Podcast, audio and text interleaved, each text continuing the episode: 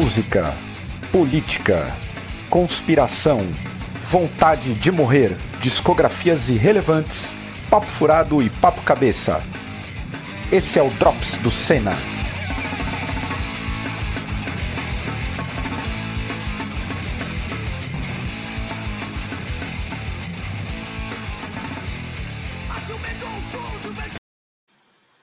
Cheguei. E cheguei sozinho por enquanto. Como é que vocês estão? Boa noite a todos. Espero que todos estejam bem neste Brasil difícil de viver. Esse é o Drop de número 40. E hoje a gente tem muita, mas muita mesmo, pauta sobre política. A gente tá, eu particularmente estava meio que tentando evitar, mas hoje é dia de tocar o terror. O programa vai ser baseado em muitos fatos políticos que o bicho está pegando no Brasil. Eu já quero aproveitar e agradecer todo mundo aí que apoia o Senna. Os apoiadores do mês de março são Jonathan Damascena dos Anjos, Leonardo Vaz, Agnaldo Ribeiro, Alberto Argento, Adriano Melquiades Neri, Wagner Caioas, olha aí um, uma pegadinha aí, meio lembrando os 25, 25 anos de Sepultura, de Roots. Tem o Mike William, a Carol Rocha. Carol Rocha é marmelada, né, Carol? German, do Haruzini, também outra marmelada. Rafael é o de Evil Cut, Luana Rosa e Rafael Moraes. Muito obrigado a todos vocês aí que ou ativaram de novo, enfim, em março. Valeu mesmo.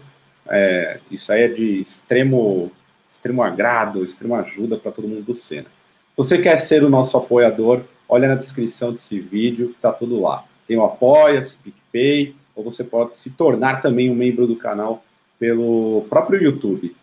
Caso esteja nos ouvindo pela primeira vez, aproveita para seguir o Senna nas redes sociais.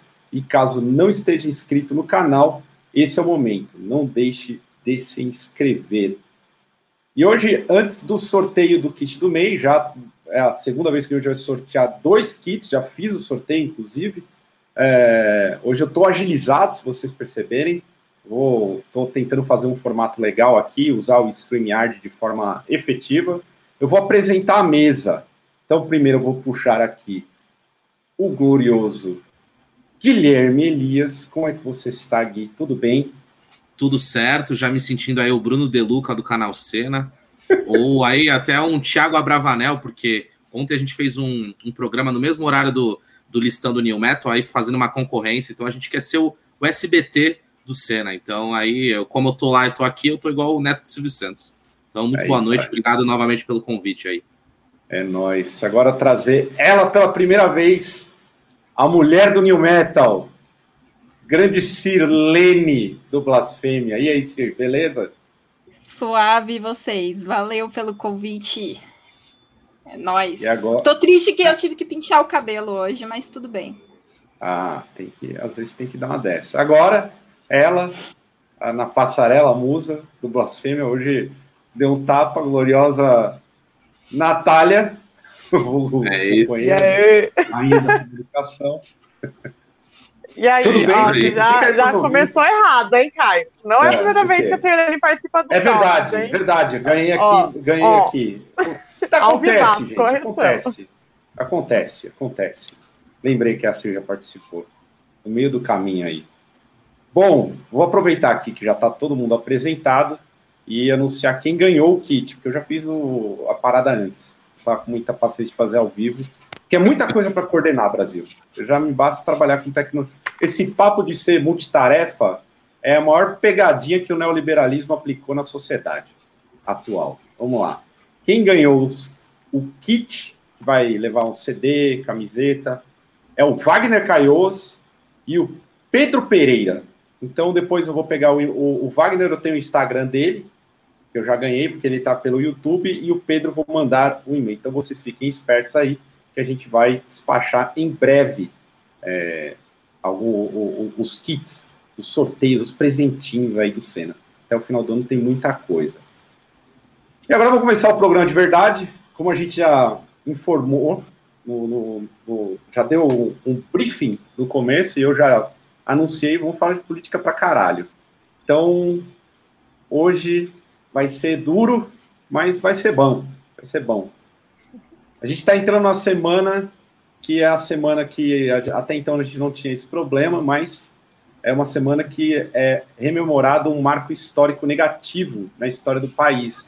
Talvez seja a partir desse marco que a desgraça configurada no dia de hoje, elas têm essa amplitude toda. E eu estou falando do quê? Do golpe de 64, que aconteceu no dia 31 de março de 64. E por quatro votos a um, o Tribunal Regional Federal da Quinta Região aprovou um recurso da Advocacia Geral da União que dá direito para que eles celebrem e façam atividades no dia 31.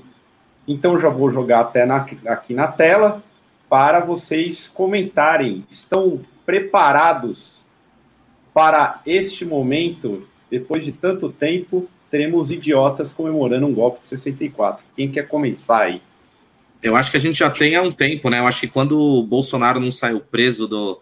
Quando ele fez aquele discurso lá é, no, no, golpe da Dilma, aquilo ali já era um recado claro, a gente está só agravando isso, né? Então, é horrível saber que isso já tem acontecido aí. Isso aí só, só vai autorizar eles a fazer mais festa aí com, com essa desgraça toda. É, para mim, a gente já está numa ditadura já faz um bom tempo, né? eu sempre repito isso. É, o Bolsonaro ele tem vídeos desde muitos anos atrás, de época de CQC e tal, ele falando que se ele fosse presidente do Brasil ia entregar o, o governo para os militares, né? E é aquela coisa, né? A, a, os ovos da, da, serpente já chocaram e eles estão espalhados por aí se reproduzindo cada vez mais, né?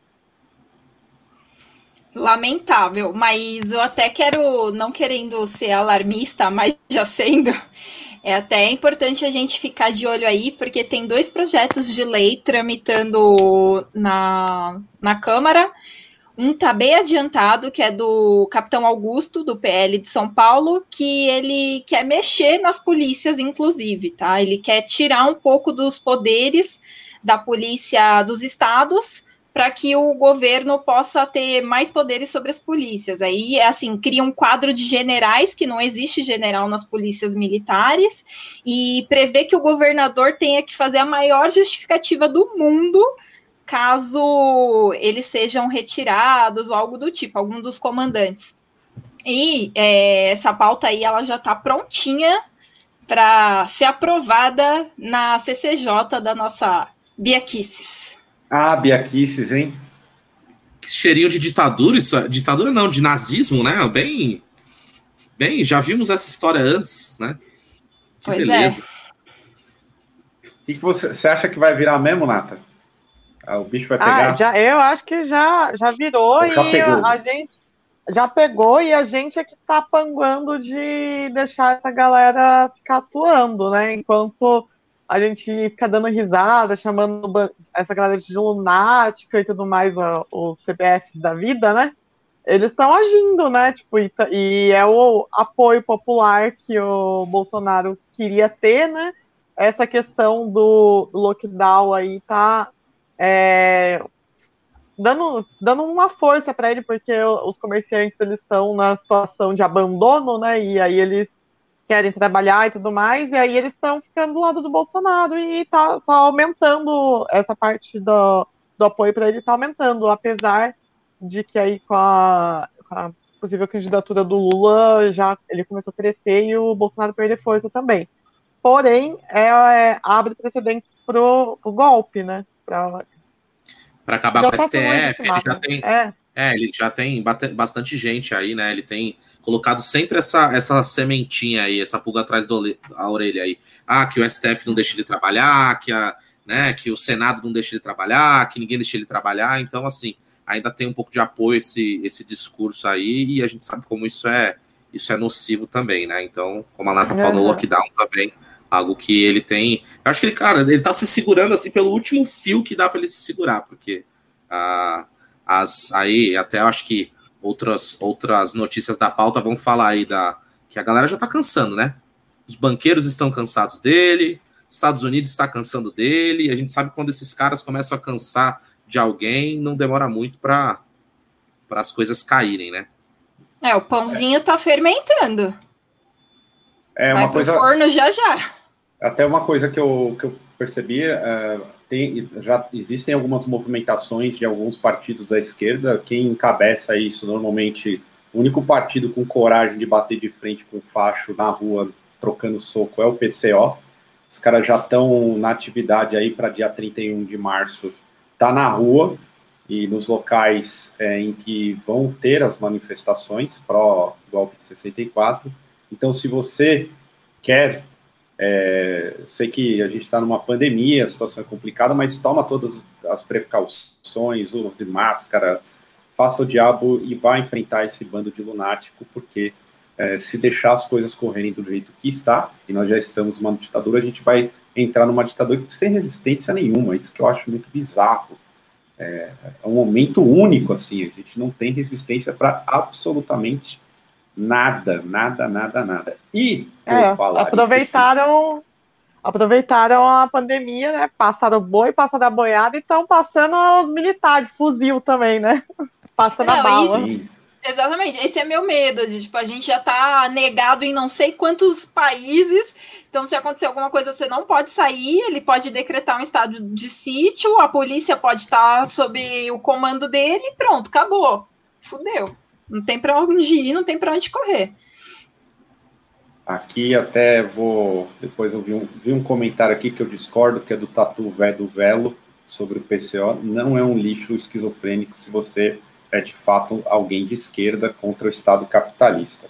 Fica aqui essa é, observação. a leitura, a leitura marxista. É, isso aí é uma, um ponto de vista de leitura de marxista. Aliás, gua vou guardar esse, esses comentários aqui para a gente falar no final. E aí eu faço até alguns esclarecimentos de algumas posições para que alguns entendam algumas questões. Mas, enfim, vamos tocar o barco, porque falar em, em golpe, a gente sofreu outro golpe em 2016 e essa desgraça toda que a gente vive hoje, inclusive, tem a ver novamente com, com ele, com os Estados Unidos. E deixa eu ver aqui se, se é exatamente aqui, ó. Essa notícia aqui: os Estados Unidos pressionou o Brasil para não comprar a vacina Sputnik. Nata, você que acompanhou mais, quer fazer comentários sobre esse tema? Ai, gente, isso daí foi uma coisa que ninguém se atentou, mas o... eu vi no canal do Bob Fernandes, né? Que ele faz jornalismo investigativo e tudo mais, ele... só que ele pegou uma coisa que estava escancarada e que ninguém se atentou. Que no, no Ministério da Saúde, né, lá do, dos Estados Unidos, o, o Azar II, ele registrou, deixa eu ver aqui, ó, na página 48 do relatório anual de 2020, como uma das atividades, como ele persuadiu o governo brasileiro a não comprar a vacina Sputnik, e, que é a vacina russa, né, para quem não sabe. E o título do capítulo em que essa ação está tá registrada publicamente, todo mundo pode acessar isso daí, é Combatendo as Influências Malignas nas Américas. Ó. É, já sabemos onde isso vai dar, né, gente? Que, que absurdo, né? E aí a gente aí num, nesse estado que a gente colapsando, né? Tendo aí não comprado vacina quando dava para comprar e agora a situação do jeito que tá, né? Absurdo. Aí, quando alguns governadores dos estados foram tentar comprar, né, a, a você já tinha vendido para outros interessados, né, já que a, a Anvisa e o, e o, governo federal não autorizaram a, a compra, Aí eles venderam para outros, outros países, né? Aí, por exemplo, o estado da Bahia, que tentou comprar diretamente lá com a, Rússia, não conseguiu.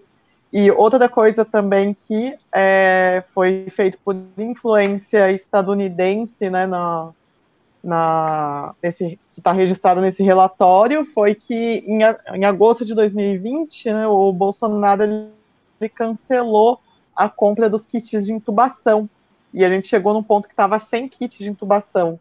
Ou seja, é, quando a gente fala de imperialismo, é isso daí. influência direta nas decisões nacionais, né? A troco de quê? A troco de nada. Sempre. E tem uma coisa aí para acrescentar, que saiu uma entrevista grande aí do dono da União Química, que é quem vai importar a, a Sputnik, que o cara é pró-invermectina, só que ele quer Meu. vender Sputnik para o Brasil. E ele, ele deu uma declaração falando que se você pesquisar na África, tem um país que não tem um caso de Covid, porque as pessoas estão tomando invermectina e não tem. Ai, ele admite que não tem. ele admite que não tem estudo clínico para isso, mas ele ele fala que não, não tem nenhum caso. E outra coisa que ele falou é que ele não acredita que o Bolsonaro seja que ele negue a ciência. Ele acha que o Bolsonaro é uma pessoa a favor da ciência. Então essa é a pessoa que vai vender a Sputnik para o Brasil. Ele é ele é pró invermectina. É uma outra é, curiosidade ele... também que o Azar II lá, Azar, né? O nome da criatura. Do Azar II lá do, dos Estados Unidos, ele, antes de estar à frente aí desse Ministério da, da Saúde deles, né? É, ele era dono de indústria farmacêutica, né? Continua sendo, na realidade. Então, ele tem interesses aí. Pois é. Sim. Pois é, temos muitos problemas. Eu acho é, enfim, não, eu não sou a pessoa que acredita muito é, em questão que, que, tudo é por acaso, né? É, a gente tem uma, um momento de tensão geopolítica muito intensa, principalmente depois de algumas declarações aí é, no pós-Davos do, do senhor Putin. A Rússia e China se unem num propósito só e agora é, a, a política do Estado norte-americano de influência no continente vai tende a piorar, né? Tende a piorar. Até fazer aqui um, um, um, comentário aqui, vou colocar na tela rapidamente, que é o do Henrique Neves. Ele fala para a gente ter um rigor teórico, compreendo, sim, não estamos em uma ditadura ainda, mas estamos caminhando, ou talvez já estejamos, só que num, em um outro modo, né? Na verdade, a gente já está numa ditadura. É, se é para ter rigor Eu teórico, acredito ter... que sim. Não. Porque a, se for seguir rigor teórico, a, a, parte de censura e controle total da, da, da liberdade, das liberdades e tal é o último estágio. É, é, a mesma coisa que as guerras, assim, a militarização é a última etapa. Então, esse processo ele já está acontecendo. Se for mas, seguir o... teoria de fato, não é porque a gente pode postar forma... no Facebook que não de forma bem tá, simplificada, né? todo Estado nada mais é do que a ditadura de uma classe sobre a outra. Então, hoje nós estamos, Boa. de uma forma, é, sofrendo a crise que era dos centros do capitalismo, estão sendo distribuídas para as periferias, né? Então, a, a crise de lá eles têm que compensar, é, usurpando a, a, as periferias do sistema. Aliás, já pulando, eu quero passar rápido. Falei que ia sofrer, mas vamos sofrer junto mesmo. O negócio hoje faz tempo que não fala, então o bagulho vai ficar louco, porque o mês de março foi único. E aí teve mais uma, uma bronca que para ver como que o, a, a, gente é visto como uma espécie de colônia, que foi um tweet de uma congressista da Flórida, por conta até do Bolsonaro, que eu já acho que não seria algo muito difícil de, de acontecer, mas ela pedindo intervenção no Brasil por conta da Covid. Aí eu distribuo a pergunta para os senhores, o senhor e as senhoras. Nesse caso, vale intervenção do imperialismo para lutar contra o Bolsonaro? Como que fica essa questão Olha, aí? Se depender do Felipe Neto, sim, né? Porque ele já ter um come to Brasil, Kamala. Olha isso.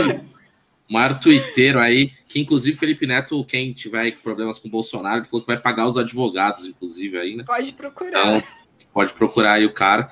Cara, o que eu acho é que eu acho que isso tem muito a ver com aquilo que eu comentei antes, né? De Bolsonaro e, e todas essas conduções deles estão tá, tá, começando a incomodar aí o, o, os grandes conglomerados do capital, né? Então, assim, né? Essa condução não está sendo boa para para os bancos. Então, assim, eles não estão conseguindo explorar o tanto que eles querem explorar do Brasil. Então, se eles precisarem tirar mais um, como já tiraram outros, né? E eu acho que o Bolsonaro é uma pedra no, uma pedra no sapato aí, né? Por mais que ele seja um cara que bata a continência aí pro, é, para a bandeira dos Estados Unidos, aí a condição realmente que ele está fazendo é, dessa, dessa pandemia não está deixando ninguém feliz. Nem ele, nem o dono do Itaú, o pessoal aí que quase não tem influência aí nas coisas que acontecem no, no Brasil, né? E aí, Natália, é, quer comentar?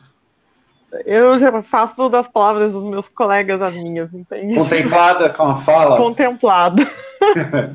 Eu tenho certeza que nós teremos inúmeros partidos da esquerda apoiando caso isso se efetive. Eu não acho que vai acontecer. Acho que é só, só uma demonstração de como eles nos veem e isso parte assim, numa, a gente está falando de uma congressista baixo clero, mas eu acho que é uma coisa possível. Aliás, é muito possível diversas coisas, inclusive uh, uma, é, esse papo da Amazônia me preocupa até algumas algumas falas aí, mas é que o, dependendo do, do, do, do tipo de, de, de, abordagem, tem muita gente que fica indignado. Mas vamos falar de alguém que também já deu vacilo, que eu não gostei. Um, um dos poucos trechos que eu não gostei da fala é do meu amor. Eu estou falando de quem? Dele. Deixa eu até colocar aqui na tela. Quem não está vendo? Mas vamos lá. Que é aqui, ó. É o Sérgio Moro. Ah, meu amor, Sérgio Moro. não, vocês estão pensando que era o Lula, né? Mas o Lula vacilou, pedindo ajuda pro Biden também. É. Mas o Lula, enfim, conseguiu dar um passo aí, como depois de muita luta, muita briga mesmo, alguma coisa é, saiu e o STF decidiu, óbvio, que o Moro foi parcial. E na esteira disso, eu não coloquei na pauta, inclusive, mas eu quero dizer que o triplex do Guarujá foi reconhecido que não era da dona Marisa Letícia, ou seja, mataram a mulher do Lula, foi no Jornal Nacional, inclusive na quinta-feira, se não me engano, mataram a mulher uhum. do Lula por nada, por puro jogo político. E aí, agora com o STF colocando basicamente o fato de que o Moro for, foi parcial, vocês acreditam que vai mudar algo para o Lula? E na política nacional, né? Então, eu não sei muito bem porque a galera bolsonarista já estava rompida com o Moro, né? Então, é, para essa galera que é bolsonarista convicta, não mudou muita coisa, né? Só, tipo, eu tô vendo muita gente não não querendo se pronunciar quem é a favor do Bolsonaro, que já estava rompido com o Moro, falando que o Moro era traidor, blá blá blá. E tô vendo gente tipo, falando, é, os defensores do Moro falando que isso aí é um novo golpe. Caralho, meu Deus. Meu Deus. Cara, eu, eu, acho que, eu acho que a Vera Magalhães nesse dia aí quase morreu. Ah. Teve um infarto, né, velho? Ela, ela fez um tweet, né? Ela fez um tweet falando que a reação do Gilmar Mendes chorando por causa da defesa do Lula foi, foi overreact. Aí depois ela sumiu e só ficou falando de BBB o dia inteiro. Pô, ela poderia explicar eu, isso. Eu achei, eu acho que finalmente o Moro foi reduzido ao tamanho que ele sempre teve, né? Ele que o cara mais, tipo assim, que saiu mais fudido dessa história toda, né? Tipo assim, ninguém dá moral mais pro cara. E só essa questão do STF, aí, alguns, alguns aí mais fervorosos, alguns bolsonaristas utilizam esse negócio aí do, do STF até para enfraquecer o próprio STF, né? Falando que são parciais, que não deixam o Bolsonaro trabalhar. Então, assim, eu acho que também tem um, um pouco disso, assim, né? Esse estão é, colocando em xeque muitas dessas coisas aí que pode até favorecer o, o lance com o Bolsonaro aí, né? Mas eu acho que, cara, sinceramente, hum, essa notícia em específico não né? Não, não muda muitas coisas, mas o fato, fato é que se, se a gente chegar a ter uma eleição e se o Lula concorrer a essa, essa eleição, isso muda com certeza a história do a história da política, com certeza. Eu ah, acho eu queria que o Moro... só ver. Eu, na realidade, eu queria só ver na, a cara da Luciana Genro quando saiu essa notícia, porque ela foi a. Esquerda que defendeu o Moro e a, e a Lava Jato. Defendeu com unhas e dentes. Então, o PSOL aí pecou muito nessa época, fez coro com a direita, sim. Eu acho que ele tá chegando no lugar que ele deveria chegar, que é de herói nacional ou apoiador de gincanas, porque ele apareceu aí no vídeo da Gabi da FGV. Para que Muito bom, muito bom. Para quem bom. não acompanhou aí essa semana. Olha, Nata até. Tá tudo bem, amiga? E além do dele, né, aparece o Rodrigo Maia com uma cara de amanhecido no vídeo, o Frota, tem o Mamãe Falei, Nossa, Poxa! que time, Gente, joia, hein? Xuxa. grande Xuxa Nossa, aí. gente. Eu acho que ele tá É. do lado Ó. das pessoas certas. Chegou o momento dele. Pois é. Aqui até o pessoal está pintando aí, inclusive, que ah, eu, eu, sobre o processo e sobre a, a situação do Lula, eu acho que tem muita coisa ainda por vir. Eu acho que isso aí é, é, tem tantos processos contra ele que se ele ganhar muita força no meio do ano que vem, dependendo como tudo. do- eu também acho que ele ganha o primeiro turno, se for. Do jeito que o negócio tá, tá feio, não tem como não ganhar. Mas, se ele chegar com muita força e a elite brasileira conseguir um nome é, do tipo Hulk, que eu acho que o Hulk também não vai, mas o Dória, tá- o Ciro Gomes é o nome. Anotem aí, Ciro Gomes é o Olha nome. aí. Porque o A Dória terceira já tá, via, né? Terceira É, o- via. a terceira via é, é ele, e também tem o Calil de, de, de Belo Horizonte, o prefeito de Belo Horizonte, também é um bom nome para a direita, tá de olho. E eu acho assim, é, pensando de forma bem prática, quem acredita no Dória, esqueça o Dória. Dória tá derretido no estado de São Paulo, derretido, não, não dá nada. A galera pegou mal com ele mesmo, ele é, o- é uma das poucas coisas, apesar de eu não, não achar muito interessante essa fala, mas eu dou muita risada da galera bolsonarista zoando o, o, o senhor Ditadória, porque de fato. Ditador. Ditadória, não. Agora vamos para a parte Ó, interessante. Caio, Caio, É. coloca aí o comentário do PRS Grind que vamos debater aqui.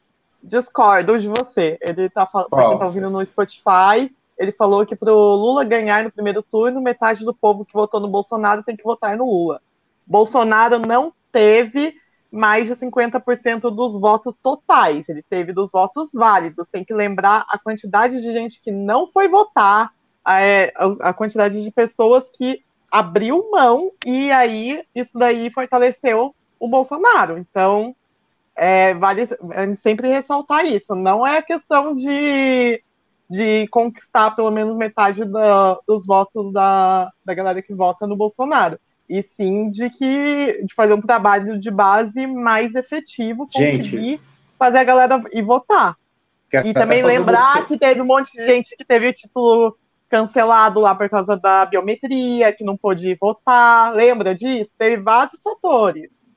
Tem um outro fator mais interessante ainda, que se trata do, do- da conjuntura brasileira. Muita gente que votou no Bolsonaro votava no Lula, tá? E muita É, gente que também. se arrependeu e não, e não votou no, no Haddad porque não gostava do Haddad, então é capaz de votar no Lula. Mas isso aí. E se os Estados gente- Unidos quiser que o Lula ganhe, o Lula vai ganhar. O Lula vai, ganha, ganha, Se o, ganha o Biden, se o Biden quiser, o Lula vai ganhar, gente. Então, É, Ai, pois é. muito colônia, a gente é muito colônia mesmo, viu? É, e agora, por- por- saindo do Lulão das massas, a próxima notícia aqui é o fato da semana, na real, né? Que é. Como assim? O, fez, o- parece que os banqueiros e os milionários da burguesia brasileira colocou, enquadrou o governo. E aí, vocês acham que agora vai? Porque eu acho que é uma farsa isso aí. Isso aí não dá nada, não vai para lugar nenhum. É, Gente, os no bancos outro nunca lucraram como agora, na pandemia. Quem mais está lucrando na pandemia são os bancos. Eu não sei por que, que eles estão fazendo esse showzinho aí. Não, Foi tipo isso um aí, carta. Não, a carta só defende o neoliberalismo, assim, ela não está nem um pouco impor- se importando com as mortes por Covid. Eles querem que os funcionários vo- voltem a trabalhar a todo vapor, isso sim. Essa é a verdade. É, eu acho que o, o Bolsonaro, é, esse é o recado. Ó, você está atrapalhando o nosso plano, que não envolve pessoas. Nosso plano envolve dinheiro. Então, né, não, não me atrapalhe. Essa, é- esse é o recado. Não é que não tem nenhuma benevolência. É, muito pelo contrário, a exploração continua, quer e piora, né? E até porque eu acho que essa esse, esse lance de tipo assim, ah, ou você morre de morre de Covid ou você morre de fome, foi uma coisa muito imposta, né? Até por, pelo, pelo lance do governo e tudo mais, porque a gente não era para a gente estar tá escolhendo entre, entre sair para trabalhar ou poder fazer o lockdown, né? Então, nisso, nisso tudo perdeu muita força. Aí o lockdown derreteu, inclusive o Dória foi junto com esse, com esse lance todo, por conta. Foi, foi, muito bem pensado isso, né? Jogaram na cabeça que, tipo assim, ah, quem é a favor de você ficar em casa não é a favor de você ganhar dinheiro para comer. Então, isso é um absurdo que foi colocado na cabeça das pessoas. O governo tinha plena condição de, de, de dar o que comer para as pessoas, para as pessoas minimamente respeitarem o, o isolamento social, né? E é. vale lembrar também que na maioria dos países que é, o lockdown funcionou, as pessoas tiveram um conta de água e energia elétrica suspensas, tiveram um aluguel efetivo, tiveram várias condições para poder ficar em casa. Inclusive, essa é uma das pautas que, que são necessárias. Tipo, lockdown por lockdown não adianta nada se você não, é, o não der condições é, o Lockdoria ele é uma palhaçada. Caralho. O Lockdoria é uma palhaçada, porque não dá condições para as pessoas ficarem efetivamente em casa, ficarem, se, se, protegerem e tudo mais, porque infelizmente é, as pessoas precisam sair para trabalhar, vão pegar o ônibus lotado, que é a maior fonte de contaminação, são os ônibus lotados, as indústrias e tudo mais. E, e aí você só falar fica em casa é você tirar a responsabilidade do governo de dar um, uma, um sustento, uma a forma das pessoas poderem sobreviver e colocar no indivíduo. Falar assim, ah, é culpa da galera que está fazendo fluxo, é culpa da galera que é, tá saindo de casa, tá indo visitar parente, que não sei o que lá. Com coisa que quando você vai pegar um ônibus lotado, não é mais seguro do que você. O vírus é... espera. Aham. Uhum. Nossa, aqui, aqui, em São José, eu e o Caio, o nosso Caio quase quebrou a televisão. Ele viu a, o secretário de transportes da cidade falando que os ônibus lotados são seguros. São seguros. A gente ficou assim, eu não acredito nisso.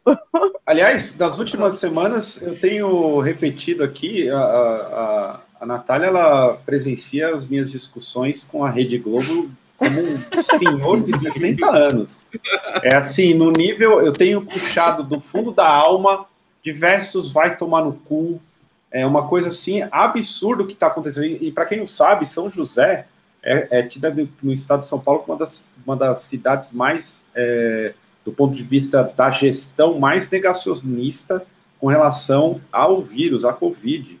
E assim, o cara tava negando, do tipo, o, o pessoal da Globo, ó, absurdo, fez uma reportagem pegando busão com a galera, a galera toda fodida, colhendo depoimento, mostrou pro cara, o cara falou: Não, isso que vocês estão mostrando não é a realidade.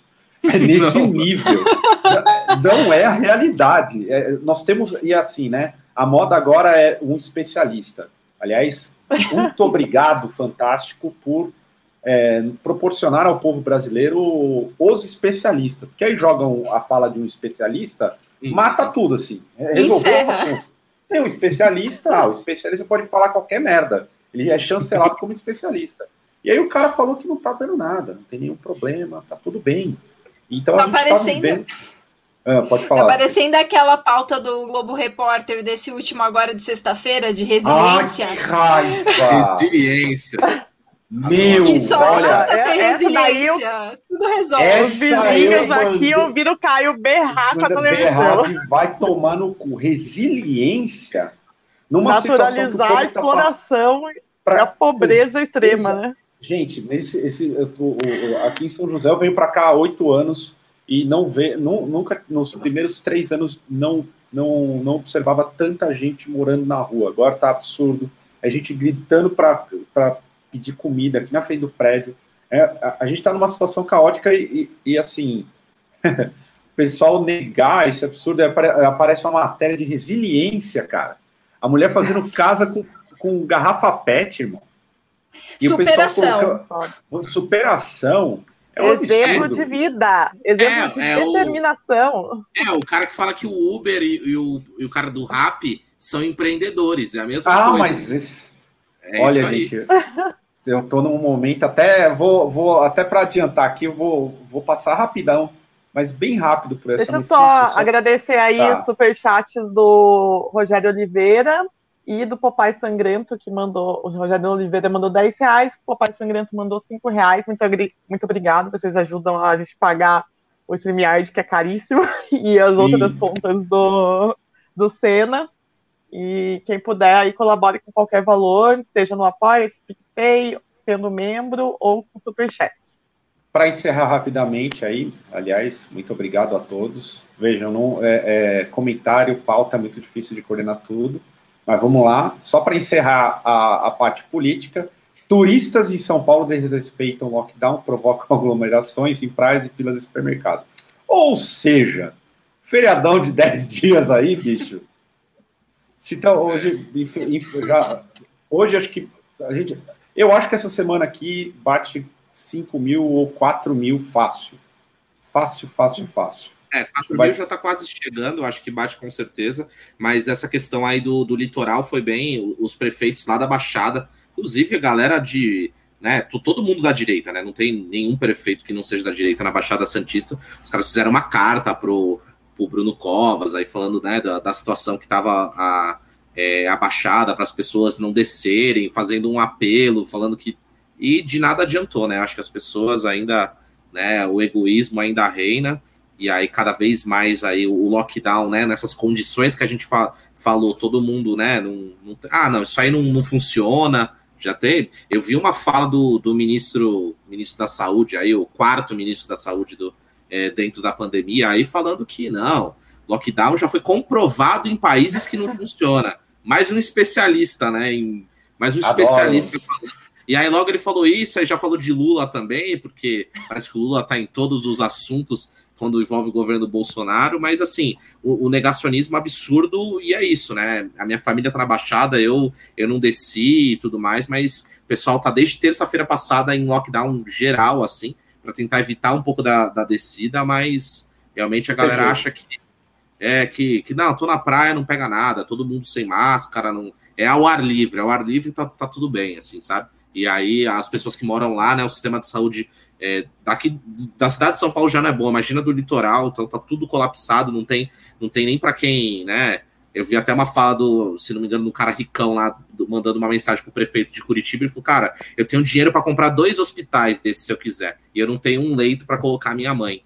Né? Então, é, essa é a situação. Não tem, não tem dinheiro, não tem, não tem prioridade, não tem nada, assim, sabe? Acabou as, as, as possibilidades, assim. Gente, aqui no litoral norte de São Paulo, né?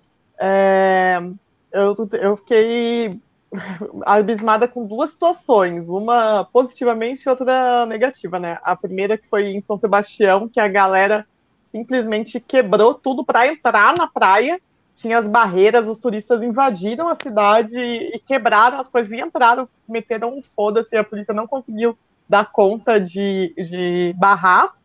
E a segunda foi em Ubatuba, que os moradores se revoltaram contra os turistas e começaram a a a fogo, fazer barreira com lixo e com fogo, a furar os pneus do, dos carrões lá da galera, e tipo, a galera ficou. Da, os moradores ficaram pistolas, porque a, quem tá morrendo, é, é, quem tá trazendo a doença para o litoral norte são os turistas, é a galera de São Paulo. São Paulo é a cidade que mais tem casos, né? No estado de São Paulo. Não sei se vocês viram, mas tinha uma cidade também que tinha uma pessoa vestida de morte na entrada ah, da cidade recepcionando os turistas. Mas isso não adianta, né? Porque quem quer entrar não, não vai se sentir intimidado. Então, é capaz ainda reação... de tentar. É, então é capaz ainda de tentar criminalizar a reação, reação legítima, né? exato, da população. É, mas eu, eu acho que assim. Que a lavagem cerebral tá tão grande que o, o Vitor, né, o baterista do Sul, até me contou uma, uma história que foi assim: é, era um, uma TV local lá do Sul, ele tá morando no, em Porto Alegre, entrevistando um, um entregador de aplicativo, né? E aí o cara negacionista absurdo, e a mãe dele tinha morrido por Covid. E aí ele falando sobre isso. Não, a gente tem que trabalhar. Aí, pô, é foda que tem que ir de máscara, os caras não aceitam sem máscara. Aí, pô, a minha mãe tava no hospital, aí falaram que era Covid.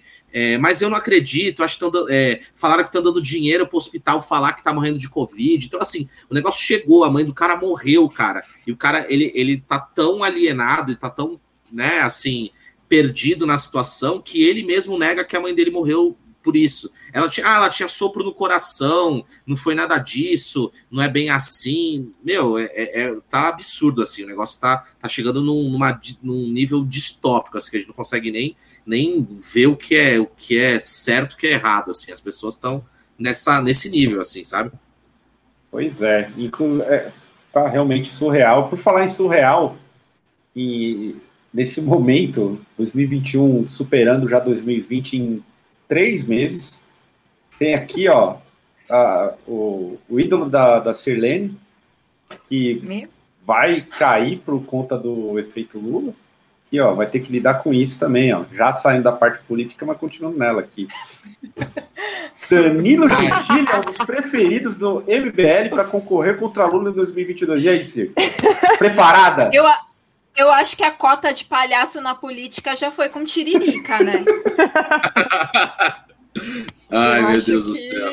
Que não precisa mais de preencher cota, né? Ele que procure outro emprego ou qualquer outra coisa. Mas é, eu acho que não sai disso, não. É mais um delírio do MBL. Eu também acho que, é, é, que é igual... Prefeito? É igual quando a primeira vez que falaram que o Luciano Huck ia sair, ele, tipo, usou o marketing para poder o nome dele circular mais, né? E aí, quando ele começou a ver as reações, ele, ele já, tipo, desmentiu que ele sairia, né, candidato. Então... É, não, porque a, a, falou que a Globo não deixaria, ele ia ter problema é. com a Globo e tal. Mas, assim, eu acho que esse mostra o desespero por aquela terceira via que a gente está falando, né? E, o pessoal já está vislumbrando uma disputa entre Lula e Bolsonaro, e estão tentando colocar qualquer coisa que não seja Lula, Lula, e Bolsonaro, porque acham que tem muita chance, né? Ah, daí é, vai, da, daí vai, né? Danilo Gentili, daí vai qualquer outro, qualquer outro aí que vai, Luciano Huck, vai qualquer um desses aí que são meio, meio esse, esse mesmo estereótipo aí. Eles fizeram uma montagem. Danilo Gentili, Sérgio Moro, herói da nação, é, Hulk, e eu acho que tinha. E o Amoedo. Amoedo. Essas são as opções do MBL.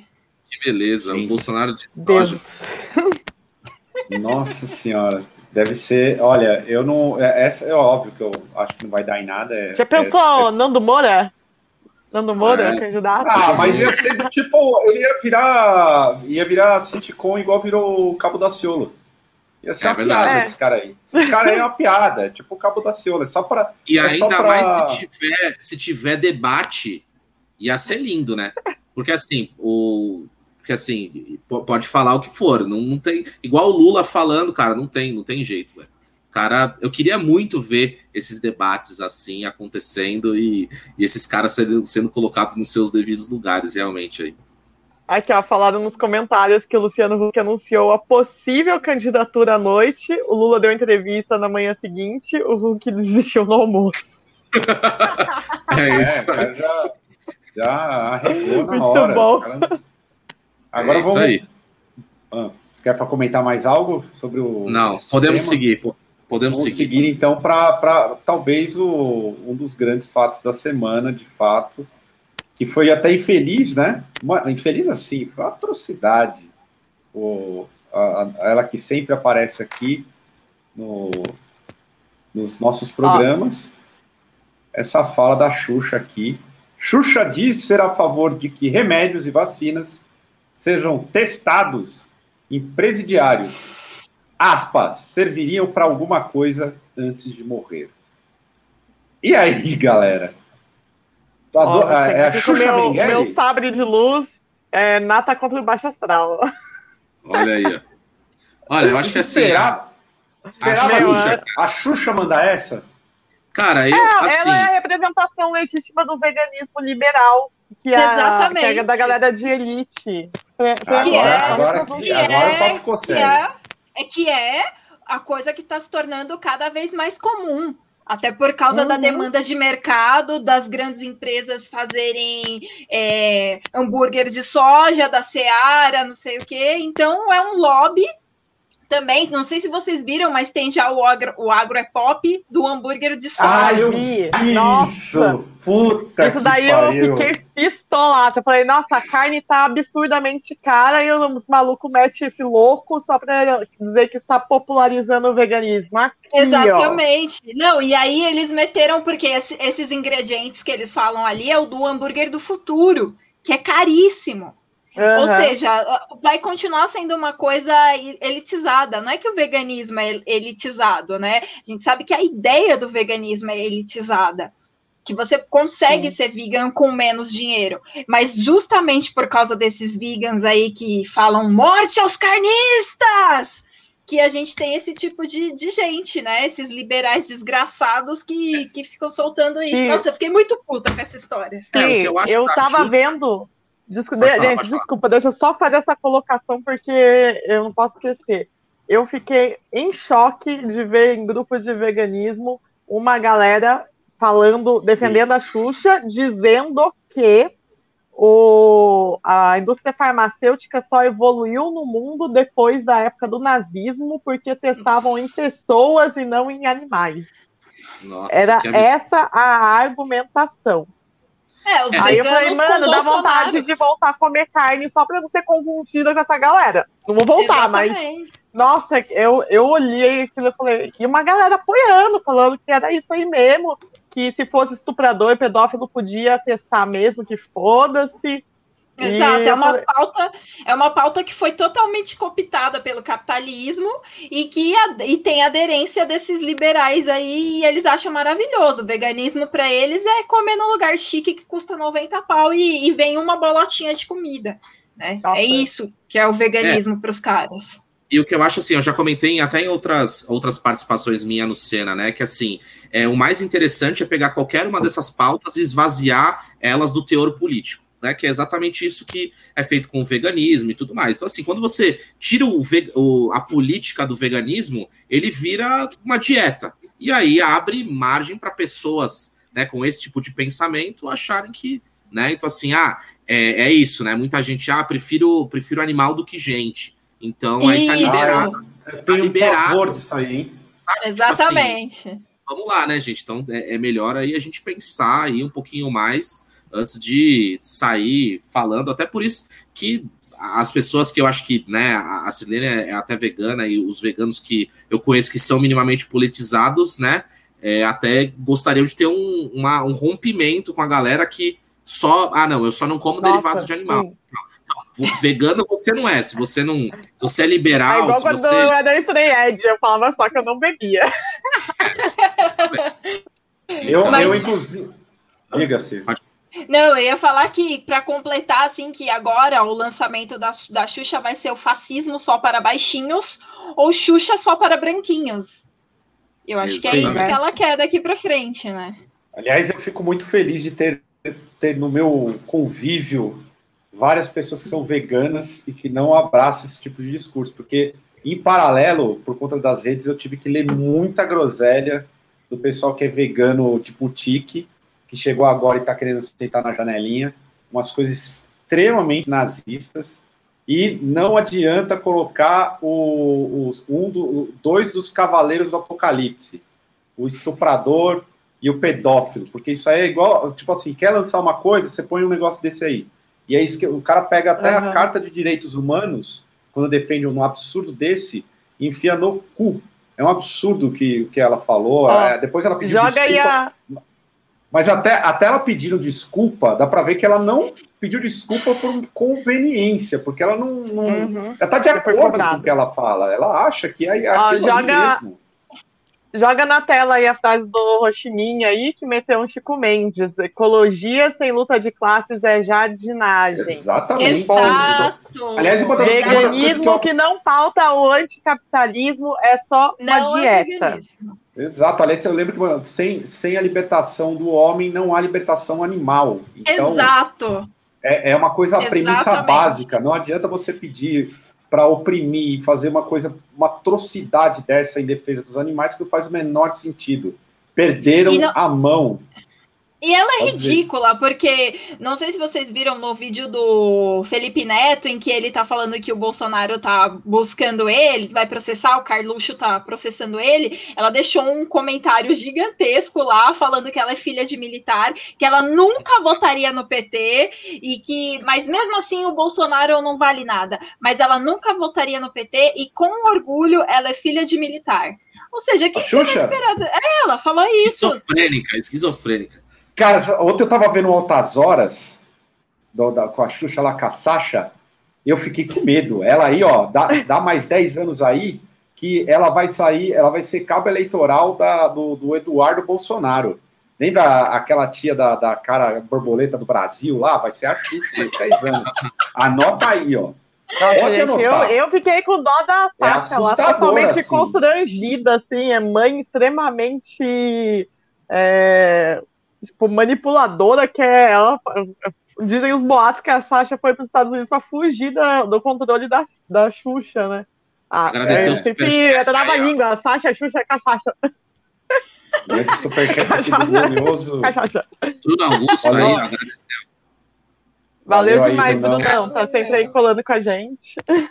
Tamo, tô tentando organizar. Gente... língua aí, ó. É, Xuxa com, aqui... com a Sasha tomando cachaça.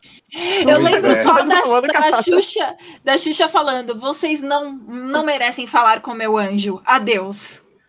Nossa senhora. Não existe homem para mim no Brasil. A Xuxa, a Xuxa vem, ela tá aí nesse mercado de, de polêmicas há muito tempo. Tava, tava faltando uma. Aí ela voltou aí. De, depois foi para Record, né? Ela foi para Record, não foi? Aí, Foi. É. Aí agora é isso, agora é o que, que. Só falta fazer OnlyFans daqui a pouco. Ah, é, mas é, ainda tem... resgataram um vídeo antigo, acho que é no Criança Esperança dela, lá falando que quem diria ela, que é lá do Rio Grande do Sul, de é Santa Rosa, né, a cidade dela, que acho... teve conseguiu conquistar o mundo, é, fazer fama em vários países, blá blá blá, mudando o estereótipo de que no Brasil só tem mulata. E aí, tipo, ah! uou! Eu é nunca tinha visto esse vídeo, assim, mas resgataram. É. Eu falei, é o VAR.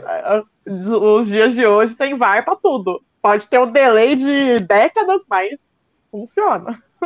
Pois é, muito louco. Agora, a, até para a gente partir para um, uma outra pauta importante, importantíssima, uma das coisas que eu fico puto de não ter participado, eu acho que isso é uma afronta, e eu espero que os apoiadores aí do Senna colaborem para que o meu sonho se torne realidade, que é o fato de que, enfim, enfim, temos uma disputa entre carecas sexy.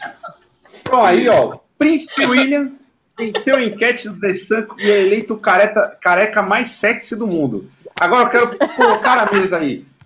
Para vocês, quem é o careca sexy mais lindo do mundo em 2021? Nossa, que pergunta difícil. Eu só posso falar você, né, Caio? Ó, tá, tá, tá liberado aí. Para Caio Augusto. Um voto para Caio Augusto, tá? E para mim, pra mim, não é mais, o, o, careca mais sexy do mundo, mas é mais, mais sexy que o Príncipe William. Vai, vamos, vamos ser sinceros. aí na disputa, eu colocaria aí o, o Vin Diesel. Vin é, Diesel, eu ia falar o Vin Diesel. E o The Rock também, que a partir do. integrou aí o, os carecas. e o Jason Statham também, todos carecas do Velozes e Furiosos. Então, Velozes e Furiosos, uma, uma fábrica de carecas sexy. a franquia de carecas. Exatamente. O, eu colocaria o Bruce Willis também. Bruce Willis, um belo careca. O Xuxa Nadador.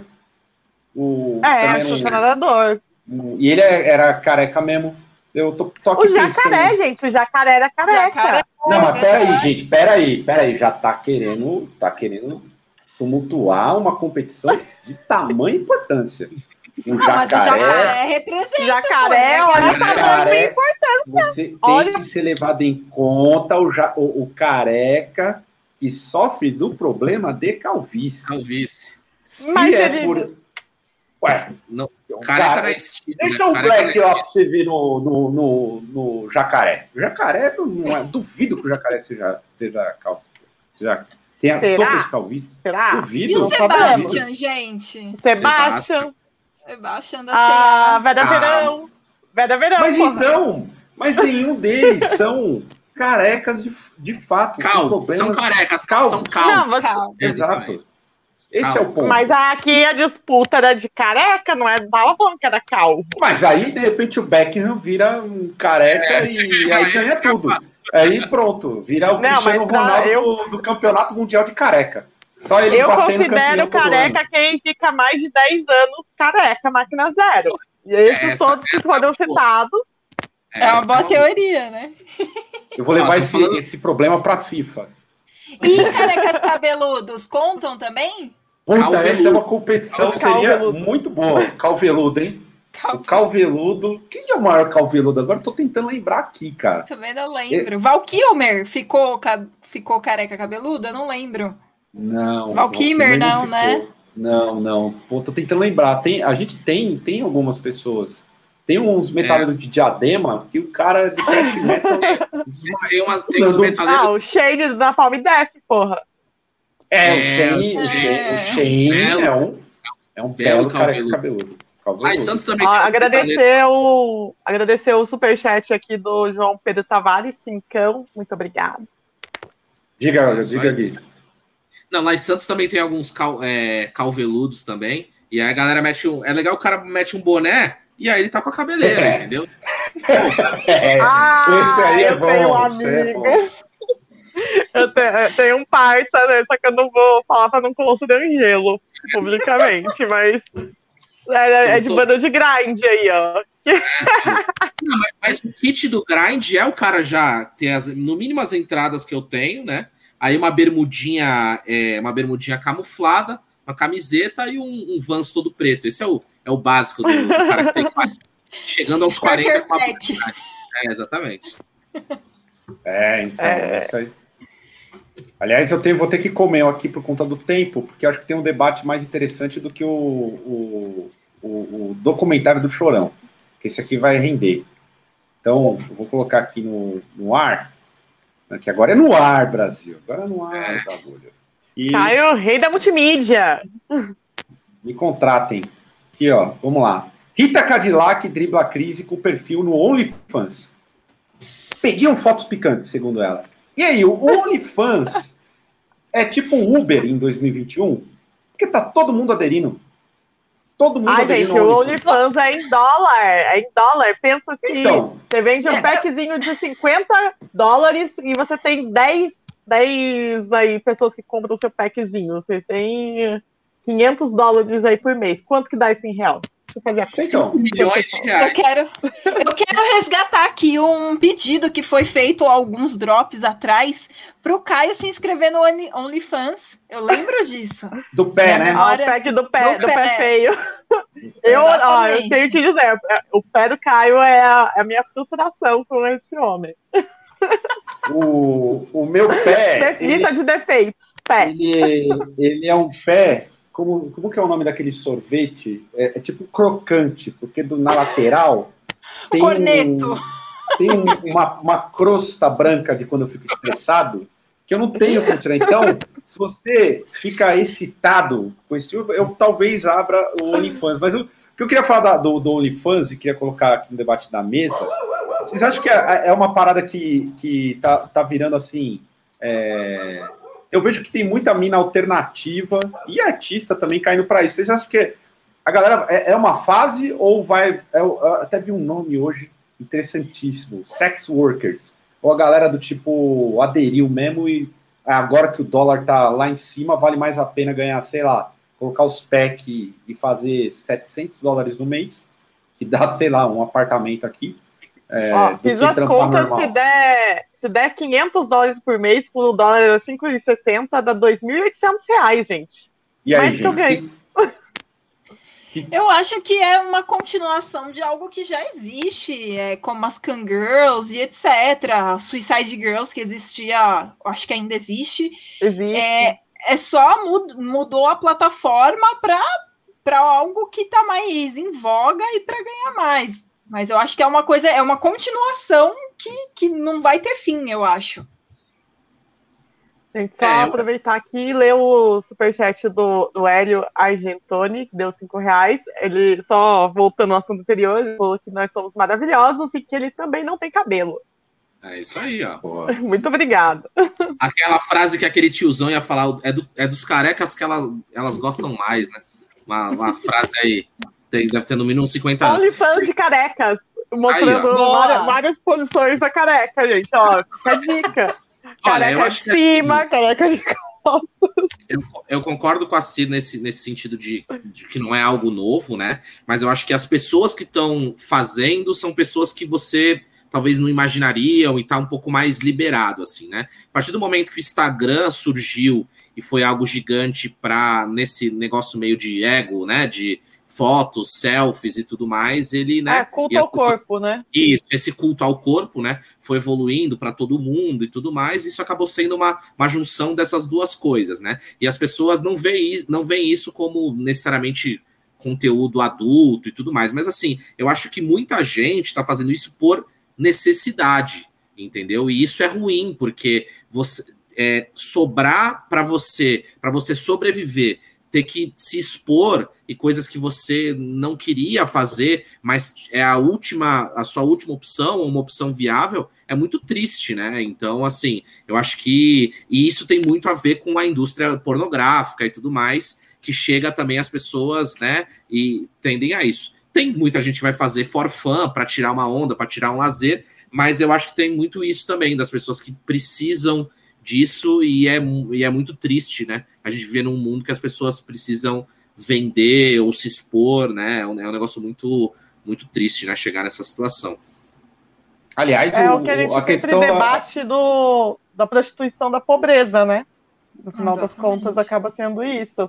Tipo, é, vai assim, ter quem, quem é... se prostitua porque quer, né? A, a profissionais do sexo porque querem e tal, mas boa parte das mulheres que se prostituem é por conta, conta das condições de classe que elas estão submetidas. Aliás, a questão da, da Rita é por conta de auxílio emergencial, já é uma artista, né?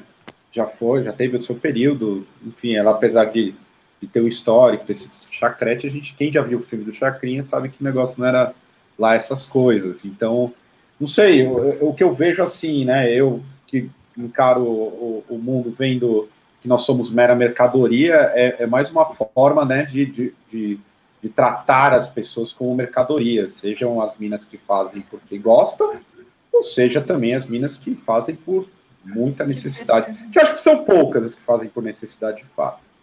Acho que não, não, não, nesse caso, OnlyFans, tá? OnlyFans. Uhum. Forte OnlyFans. É que eu vejo que tem um movimento brutal, assim, dessas coisas de. Não tem só OnlyFans, tô falando do OnlyFans, vai ter o, aquele Patreon, que, que não, não envolve só. É, é, Sensualidade. Sexual, né? É, é, tem, outras, outras paradas, coisas. assim. Acho muito louco esse mercado. Acho, acho, que até apoio de canal no YouTube pode ser pago pelo Patreon. Eu já vi não. canal falando falando para pagar pelo Patreon. Sim, sim. Aí, ó. É uma oportunidade, ó, mas eu, ó. Eu já tô. Agora o Surra tá mexendo com coisa de games, veja aí. Cada um tá, né? É triste, mas a gente tá, tá, tá fazendo essas coisas assim, sabe? Mas assim, né, claro, guardadas as devidas proporções, eu acho que essa questão de artistas, né, também, né, falei, falei do Surra por conta disso, né, a dificuldade que os artistas estão tendo de se reinventar e muita gente passando necessidade, os auxílios e, e tudo mais, então, assim, a classe artística realmente tá muito jogada às traças aí nesse mais Sim. de um, quase um ano aí, né? Sem, sem as atividades e sem perspectiva, né? Perspectiva para esse ano é continuar assim, aí isso tudo é muito triste, realmente. Vamos fazer um pack aí do Surra? É? Espero não. OnlyFans do Surra. É. O Léo Pelado ia ser gostoso, hein? É, é isso Mas, aí. enfim, mas isso daí é. que o Gui falou é muito real mesmo. É, tava conversando com o pessoal aqui, é, quem acompanha o Manger, né, que é a Manger Cadáver, que é a minha banda, a gente tá fazendo uma vaquinha, né, é, do, pelo Pix, para poder não ter o mínimo, né, porque no, no Vaquinha, no Apoia tudo mais, tem um valor mínimo que as pessoas podem doar, a gente fez pelo Pix para as pessoas doarem a partir de um real, né, e aí tem mais já mais de 400 pessoas que estão participando, o pessoal está doando com um pouquinho mesmo e tudo mais. E aí a gente estava sendo criticado por uma galera aí que, que é, sei lá, os donos da cena, né? Falando que a gente estava mendigando na internet para poder gravar. Pô, mas a, a, gente tá mendigando na internet. Mas, é isso mesmo. É, é, é a verdade. Mas é isso mesmo. É, não tá não, errado. A gente não tá enganando ninguém que a gente. Ah, a gente não tá fingindo que a gente não tem nada. A gente realmente não tem nada. Né? Então. Uhum.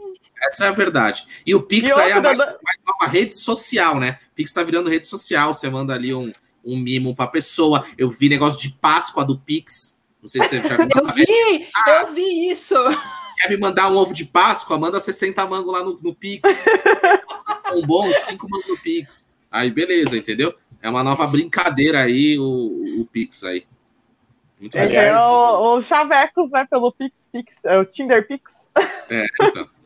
Aqui, ó, o momento para todo mundo ficar com saudade, que é na Austrália, o pessoal aí teve show do Midnight Oil para 13 mil pessoas. Vocês leram essa notícia? Como ficou o coração de vocês? Triste. Olha, é, triste. Com inveja. Eu fiquei com inveja também do Midnight Oil aí. 13 mil pessoas. Eu acho que precisava demorar uns 200 anos a pandemia para ter 13 mil pessoas num show do Surra. Mas. ainda assim, ainda assim, pô, dá uma, dá uma esperança que, meu, um dia a gente vai chegar lá, a gente vai sobreviver e essas coisas vão voltar a acontecer, a gente vai ter nosso, nosso divertimento de volta, a gente vai, quem sabe, ter, poder parar de jogar, é, jogar jogo online e ficar mendigando é, gravar, que é, o que, que é o que nos resta agora. E no pós-pandemia, vai ter. Vai ser tipo ninguém também? Sem diferença no show? Ou vocês acham que vai encher mais? Puta, é uma dúvida que eu tenho pessoas? também. Essa eu, dúvida eu, também. É uma ó, dúvida Fábio, que eu tenho. Olha o superchat do Fábio aí, ó. Olha aí, do Fabião, 10 conto. Dezão. Valeu, mano. Tô mendigando aí. Obrigadão. Gente, eu acho, eu acho que vai ser tipo uma loucurama, assim, sabe? Igual pós-segunda guerra mundial na Rússia, que virou um bagulho de libertinagem louca. Vocês sabem, é, né? Eu, eu acho essa, que vai ter esse efeito, sim. Vai ter esse efeito de mola, assim, saca? O negócio tá sendo comprimido, comprimido, e aí quando sair, o nego vai. Mas eu não sei quanto que dura isso, né? Eu acho que. Espero que dure bastante. E, mas assim, acho que o maior desafio é as, as bandas e os artistas, de alguma maneira, se manterem é, relevantes durante esse período para não ser esquecido, né? E tá muito difícil ver até artistas grandes aí é, não conseguindo produzir e tudo mais. E hoje em dia a gente sabe que assim, a gente vive nesse mesmo mundo que as coisas são muito voláteis e muito rápidas, né? Então, assim, acho que os artistas que passaram mal ou não conseguiram, de alguma maneira, produzir alguma coisa e se manter relevante na pandemia, podem sofrer um pouco mais do que artistas que, de alguma maneira, tentaram se manter conectados com o seu público, né? Então, mas eu acho que nego vai, vai ficar, vai meter o louco, vai ter, vai ter show, rolê de segunda a segunda. Então, eu, eu falo até como público, né? Tipo assim, me, puta, sinto falta de fazer até, até aquele rolê que eu falo, puta, não, esse rolê é zoado, puta, só tem uma, uma curva de rio tal. Até esses aí a gente tá topando, mas até quantos, né? Até quantas é, presepadas você aguenta? Numa você vai, na segunda você já não vai, ou você vai ficar 10 anos indo em um rolê furado, só porque você ficou dois sem ir, né? Então essa resposta a gente não, não tem, né? Galera, eu vou lançar o desafio aqui para Sirene vai de hold, mas Guizão e Caio, ó, bora, bora fazer o que o pessoal falou aí na, nos comentários, um surralmado de cadáver. Pegar e fazer quando acabar. Vamos eu tenho uma ideia para um isso. Mês, um mês e alugar uma van, ficar um mês a gente dirigindo a van e é... metendo louco, todo mundo tirar uma... férias junto. Eu tenho uma ideia sobre isso. Aliás, eu fiquei até com medo quando você puxou isso, que eu pensei que era isso aqui, ó. Vai ser do jeito que você puxou aí. eu, eu inclusive, isso vai ser. Eu, eu, já, eu fiquei, comecei só a frio aqui. Eu, inclusive, já vou começar a fazer cursos e me especializar, porque eu tenho certeza que vai ter. O, o, mercado que mais vai crescer é o mercado suruba. E eu vou ser um, uma espécie de, do Dana White da suruba. Ué, não, Dana White, Eu só aqui, ó, bem técnico. Essa aqui, ó, opa, tomou uma rolada aqui no ombro, tá fora, não, tá aqui, não pode, não sei o que, aqui, ô, oh, não sei o que. Que vai ser uma loucura. Eu acho que vai ser eu acho que vai ser, Eu acho que vai ser tudo online. Que depois de um tempo vai ser, vai ter OnlyFans de suruba. Porque bizarro. Não, pior que tem. Tem já os. Aí, ó, bom aqui, eu gostei desse nome, hein? Obrigado, obrigado pela ideia aí, ó. Suruba Grind. Tem um, uma parada, você fala, o pessoal está desenvolvendo uma parte de, de, de objeto, equipamento para ter sensações, o caramba online. Isso aí é, é muito que eu estava vendo uma matéria sobre a galera explorar, eu que trabalho com cibersegurança, explorar a vulnerabilidade e fazer ataque em cima de objetos sexuais. Eu me imaginando, o cara coloca a rola no bagulho, o cara ataca e prende e corta o humano. Hackeia, tá ligado? Hackeia a rola de. Não, pior que é verdade, porque tem vibradores que eles são eles são controláveis por outra pessoa. Então, você dá o vibrador para sua namorada e aí você combina com ela e você acessa pelo aplicativo as ondas lá do, do vibrador. Então, é eu tô chocada com essa informação. E, então você combina e você faz um sexo online com a pessoa. Você manda o vibrador e fala: "Gatinha, peraí, o que, que, você acha desse nível 1, do nível 2 e por aí vai.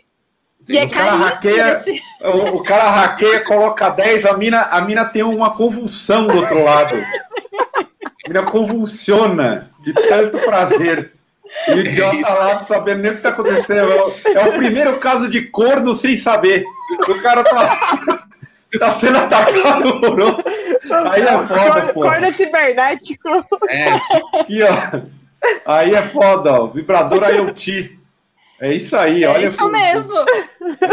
é isso mesmo. Vamos... Por isso que saiu naquela, naquela. É uma página no Instagram que é Coisas do Futuro, e saiu que do, é, daqui a uns anos, sei lá, 30 anos, o sexo não vai mais existir com pessoas, vai ser tudo virtual. Ah, é, e as pessoas vão se reproduzir por inseminação? Pode ser. Acho que sim, né? Já tô até, ah. vou patentear isso. Vou patentear, cadê aqui, ó? Webcorno, vou patentear, isso vai ser a próxima. É, é a próxima vertente. Gente, para a gente encerrando aqui, vou criar um papo para não deixar sair do, do, título. Mas é, é, a gente tem, tem, visto que, obviamente, o que Nossa, verdade. É, são os streamings. Se é que é possível é, dizer que artista leva alguma grana que deveria levar pelo seu trabalho nos streamings. A Nata fez uma breve, ela acompanhou algumas coisas aí. Eu queria que ela falasse sobre esse boom que teve o pessoal das plataformas de streaming ganhando grana e como o repasse para os artistas foi é, diminuiu, né? A única que, se eu não me engano, tem duas que, que, que remuneram bem os artistas. O Bandcamp, eternamente, né? É a única plataforma, mas ela não é tão amigável. E parece que o Facebook, mas eu queria que a Nata colocasse aí um pouco mais para a mesa debater. Bom, é... ainda estou me recuperando do, do. Mas, enfim, é... de... saiu. Sempre sai a pesquisa, todo ano sai a pesquisa sobre o ano anterior, né? No caso, em 2021, saiu o levantamento de 2019 e 2020. Em 2019, a gente teve o crescimento de 24,5%.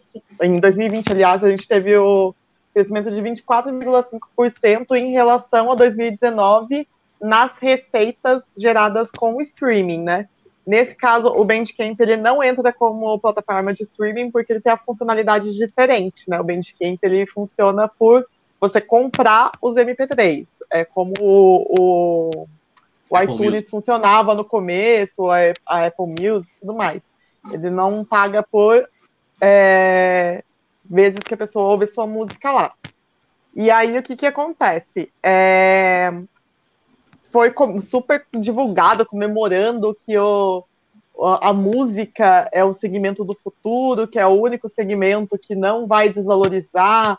Vi até uma live do, do diretor da OneRPM falando que a música é o, é o único, ao lado da TI, né? É, é o único segmento que só tende a crescer e blá blá blá, falando várias coisas. Porém, a fatia que as é, plataformas repassam para os artistas é ínfima. É, tipo, tem a pizza lá do valor que vai distribuindo para cada um, a, a, a, fatia da pizza do, do artista é um valor muito baixinho. Por exemplo, é o que a gente sempre costuma falar aqui no canal, o, a média de pagamento é, para cada mil é, streams no Spotify é de 3 dólares e 48 centavos. Ou seja, é um valor muito baixo. Para cada stream vai dar o quê? 0,003, não dá nenhum centavo por stream. Aí está tendo um, um, movimento querendo que se pague pelo menos um centavo, né? E de todas as plataformas, aqui, as que melhor remuneram são o Tidal e a, a Amazon. E de receitas, quem está mais pagando ultimamente, mas é por conta também do setor ativos e tudo mais, é o Facebook, por conta do, do Instagram, a função de você colocar lá a musiquinha do Spotify, sabe? Isso daí, tá, mesmo que seja 15 segundos, começou a ser repassado para os artistas. Então, nesse período aqui agora de 2021, quem mais tem, mais tem pago é o Facebook, pra, em relação ao streaming mas é, quem melhor remunera não é, não é o Facebook, não é o Spotify, não é o Deezer, não, muito menos o YouTube. O YouTube é o, é o que está lá embaixo, é. É. E aí é isso, né, gente? Tipo, é complicado, é comemorar o crescimento do segmento de do, do crescimento do, da, das receitas do streaming, mas é o crescimento para quem? Não é para o artista, né? que realmente é quem gera conteúdo né, na, na plataforma. Quem teve todo o trabalho para gerar o conteúdo é o último a receber, no caso, essa fatia, né? É, eu acho que assim, é um absurdo, porque todas essas plataformas, elas mudaram a dinâmica do, de uma indústria como um todo, né? O que é natural, né? O LP, né? O LP mudou, o CD mudou, então a gente hoje, né? E, e o problema é que o, o processo artístico às vezes não, não, acompanha isso. Então, assim, hoje os artistas mais beneficiados são os caras que conseguem soltar 25 músicas no ano, sabe? Tipo, um single a cada dois, três dias. Então, a plataforma quer isso, a plataforma quer novidade. Então, assim, é, quem não tá nisso já tá fora do grande jogo, né? Então, do, do, do grande foco, assim.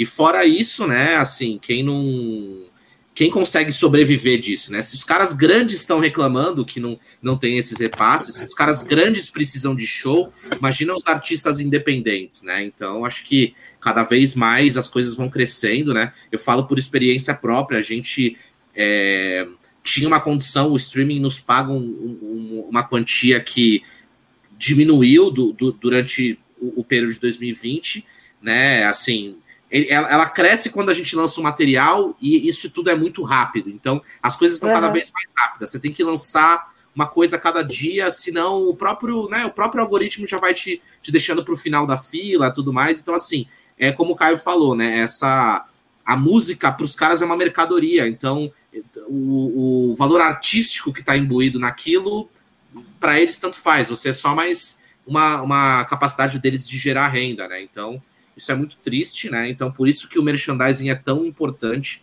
ainda é tão importante para a gente, para os artistas grandes, ainda mais sem uma sem show, né? Basicamente, é a fonte de renda. Esse negócio de streaming mesmo, gente que acha que o Senna, que o Desalmado, que o Manja Cadáver ganha dinheiro com, com o YouTube, gente, Twitch. Isso é só para também quem é escravo das plataformas. Os caras querem que você faça é. live 24 horas por dia. Uhum. Então, assim, gente, então é, é um negócio que não tem condição. Acho que um CD físico, às vezes você não tem nem onde tocar, mas aquilo vale 20 mil plays, assim. É como se ficasse lá sete dias escutando a mesma música todas as vezes, entendeu? Então é um valor muito muito importante para as bandas, para os artistas, para todo mundo, né? E assim, é, a produção de conteúdo ela tá, ela tá meio condicionada a fazer material para a gente vender, porque sem os shows é o que nos resta aí. Senão a gente vai ficar pedindo para vocês ficar mandando pix aí pra gente. E a gente vai virar. Cada mendicância. Vendidos é, online. É, exatamente. Só, só OnlyFans. Só os mendigos online. É, eu acho ah, que até um problema. É, assim, a questão, eu acho que, óbvio, a gente já tem grandes monopólios. Não sei ainda das plataformas de streaming do, de, de, de música, se o Spotify já, já está prestes a se tornar um monopólio semelhante ao Facebook e o Google. Acho que ainda não. Mas eu tô com o Gui nesse, nessa questão de do quanto a gente virou escravo, né? Tem que estar tá produzindo conteúdo para se manter relevante. Eu acho isso um ah, absurdo. Diga, as diga plataformas assim. de streaming seriam as novas gravadoras, de uma certa hum, forma? Não, não, não, no mesmo porque... nível, né? Não, não porque, porque a gravadora ainda tinha o papel de fazer o agenciamento do, de booking, a te colocar em rádio, televisão, fazer a parte de assessoria de imprensa, é, tem um, um empresário trabalhando junto, tem tipo várias funções. A, por mais que a gravadora seja, tipo, assim, o papel fosse meio escroto também, ela ainda tinha umas outras funções. Agora, as plataformas de streaming, elas funcionam como um Uber, na verdade, sabe? É, a uberização da é. música. É, é a uberização da música total. A gente coloca lá e tem que ficar produzindo conteúdo sempre, porque se você para de ficar lembrando as pessoas que você está no Spotify, a, a quantidade de listeners né, lá no, no Spotify cai. E aí você tem que ficar trabalhando para divulgar a sua música. A plataforma o, dele. Não, você fica trabalhando. ganhar a maior parte, sabe? Isso aí é tão você triste. Você trabalha o Spotify. E eu acho que é a mesma lógica do Uber e tudo mais, porque é exatamente isso, né? Então, assim, toda, toda essa esses, esses deveres que, em tese, né? Assessoria de imprensa, tudo isso é tudo é, jogado é pro, né? pro indivíduo, é você que faz, né? E então, uhum. né, eles não têm responsabilidades, assim como o Uber não tem responsabilidade, é, vínculos empregatícios com você. E aí eles, né, tem, não, mas agora mais gente ganha, você ser independente, né? Você ser artista independente e achar que também isso é, uma, é um grande empoderamento é a mesma coisa que você achar que você é empreendedor porque você faz o seu próprio horário trabalhando no Uber. Então é, é bem isso, assim, sabe? É, uma, é um paralelo bem que faz bastante isso sentido. É e isso daí é uma coisa tão complicada. Alguém citou aqui o caso do Nervosa, mas o Nervosa tá tendo que produzir conteúdos para a gravadora, para Napalm, sabe? Produzir a, a making off de gravação, tipo, o mesmo, tá, mesmo com sempre fizeram, tipo, as meninas estavam exaustas na estrada, isso aí é uma coisa que eu já, já vi elas, a Fernanda e a Pica falando no, em entrevistas e tudo mais, que elas estavam lá exaustas, mas tinham que estar lá alimentando rede social para não cair engajamento, porque a gente virou escravo, sabe? Não vale, não dá mais só para você ter a sua banda e fazer o som e tocar. Se você não está fazendo esse essa produção de conteúdo para alimentar as suas redes, você vai perdendo espaço para outras pessoas que estão fazendo ou pessoas que podem pagar pessoas que façam para elas, ou então você, tipo, tem que se, se virar nos 30 aí, e isso é algo que é muito exaustivo, é muito cansativo. Eu mesmo falo na, na tour que a gente fez no Norte e no Nordeste, né? Eu levei a GoProzinha eu ficava revezando com os meninos, assim, gente, vai filmando aí, porque tinha momento que ninguém, tava todo mundo podre, cansado, exausto, mas tinha que ir lá, gravar e tal, para fazer o, o doczinho do, da tour. É legal também, é, é uma coisa que eu gosto, é o registro e tudo mais. Só que é, um é mais um trabalho, é um trabalho é, não segundo, remunerado, né? O segundo, o segundo documentário da turnê do Surra, é, na Europa, foi isso. Ficou uma merda, porque basicamente a gente dirigiu, sei lá, 12 mil fez quilômetros, tudo. fez tudo, né? Só foi nós três. Então, assim, realmente essa ser escravo da produção de conteúdo. E aí, cada vez menos a gente é banda. Hoje a gente. É. Né, Hoje o conteúdo que a gente se junta ontem, eu e o Léo é, nos juntamos para jogar Diablo 2 para streamar, em vez da gente ter se juntado para fazer uma letra, para fazer uma música, porque é muito mais, né? Tá muito mais na mão, muito mais rápido a gente produzir um conteúdo a ver com a banda mais ou menos do que tá produzindo música, né? Então isso é, é muito complicado. Você tem que ser, tem que ser tudo, né? É, é Multitask. É, é isso aí é o que o Caio sempre é fala. É resiliência, que o Caio... é resiliência, resiliência Caio. Eu queria que o Caio falasse um pouquinho aí da glamorização do faça você mesmo, que é uma coisa Não, que eu, eu sempre falo. Isso aí, é uma, eu, eu acho assim, com relação ao faça você mesmo, depois eu queria até inserir uma última pergunta para a gente encerrar, que já estamos avançados para caralho. É, eu, eu penso da seguinte forma: nós, e eu digo até por uma falta de, de, de experiência, nossas bandas, no, nosso meio, é, glamorizou mesmo o do it yourself, não analisou os problemas disso, e não analisou porque a gente está inserido nesses problemas e também tem que fazer o corre. Mas a realidade é que a, a, a, o do it yourself ele expõe é, uma super precarização, e aí eu quero fazer um, um, uma ponderação. Isso não é um problema dessa época, é um problema de todas as épocas do meio musical. O meio musical, ele é precarizado desde, desde sempre. É, só não, talvez não, não, os artistas não tinham tamanho aparato disponível para produzir conteúdo, não, não, as coisas não estavam tão fáceis. Então, digamos assim, eu acho que tem um erro da, com relação à glamorização do do it yourself, acho que é um problema, acho que é um reflexo do que é o neoliberalismo, inclusive, nos dias de hoje. Ele é esse reflexo de que você, até no seu momento de folga, e o Gui ele ressaltou isso, até no, no momento que a gente talvez teria que ficar de folga, a gente se cobra para ser produtivo. Se você estiver no meio da estrada tocando, se você não tiver nesse momento que muitas bandas decidiram dar um, uma, uma parada, a pandemia é esgotamento mental também, e as bandas não conseguem produzir, há uma cobrança interna de no momento que a gente poderia produzir, a gente não está produzindo, que absurdo é esse? Então, isso é muito fruto dessa época que a gente vive, que nem o ócio, o seu próprio ócio, seja um ócio é, é, construtivo, um ócio criativo, criativo é, né? tudo tem que ser produtivo. Você tem uma cobra quando não tem alguém, é, não tem alguém de fora te cobrando. É, tem outra, outras coisas. Tem um exemplo, até que eu queria colocar. Eu conversei recentemente com eles, estive com eles, inclusive. Os caras do Cris é uma das poucas bandas que eu vejo que não estão eles estão compondo e tudo mais, mas eles não, não, não estão com, com esse peso, assim, quando eu conversei com eles, não tinha aquele peso, sabe, do tipo, puta, preciso produzir mais, não sei o que, não sei o que lá. Não, os caras entenderam, do tipo, é um momento atípico. Ah, mas o, o Crisium tem agência que faz o trabalho de comunicação, né? Eles estão num patamar que é, eles podem mas pagar. Não, não, não, não tô falando nesse sentido, tô falando em outro sentido, de uma da banda se de cobrar compor? das coisas fazerem a conta. Não, se ah, tá. compor. Tá enfim, aí. Ser banda, entra, é. entra até na síndrome que agora todo mundo tá falando, que é a síndrome FOMO, né? Fear of Missing Out. Então, e isso cabe não só às bandas, até às pessoas, porque a partir do momento que você parece que não tá aparecendo, você vai sumir.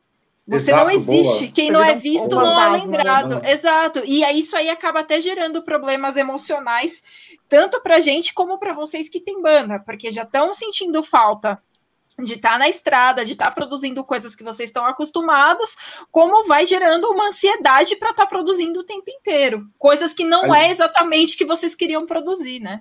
Aliás, para a gente ir encerrando, porque vamos bater uma hora e meia, recorde, já era esperado. Então, agradece é o superchat aí, ó.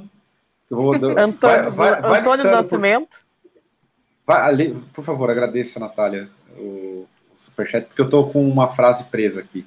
Tá, vou agradecer ao Antônio do Nascimento Silva Alves, que colaborou aí com 15 reais. Nosso Valeu. colaborador. Valeu.